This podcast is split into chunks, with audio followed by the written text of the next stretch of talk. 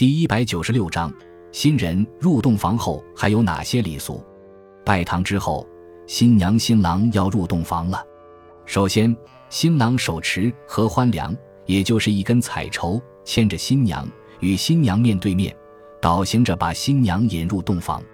随后的礼俗是坐帐，即新娘坐在床沿上，新郎用自己的左衣襟压住新娘的右衣襟，表示男人压住女人，这是古代男尊女卑的体现。这个仪式后，新郎要揭去新娘的红盖头，而首次面对婆家众人的新娘子，则会羞涩的以伞遮面，此为遮伞。此时的新娘娇羞不已，便会引来阵阵欢声笑语。之后。入洞房进入最重要的一个仪式——合卺。合卺就是新婚夫妻共同饮酒。古时候，仅是由一个葫芦或壶剖开的瓢，合卺则是喝完酒后把两个剖开的瓢用线拴在一起，象征着夫妻本是一体二分，如今合二为一。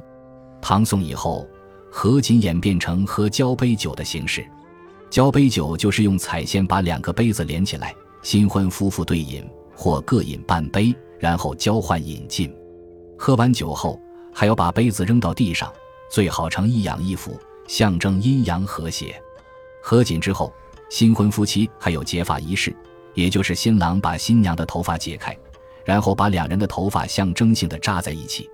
人们之所以把原配夫妻呼为结发夫妻，其源盖出于此。接下来还有闹洞房，传统闹洞房最精彩的是撒喜床。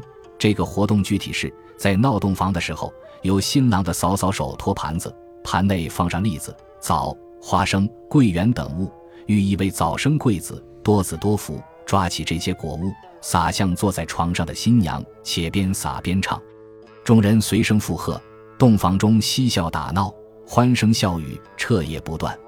这个游戏人人参与，而嫂嫂则是主角，所以。嫂嫂的人选必须是个吉祥人，首要的条件是儿女双全，其次还要能唱能跳，口齿伶俐，擅长逗乐搞笑。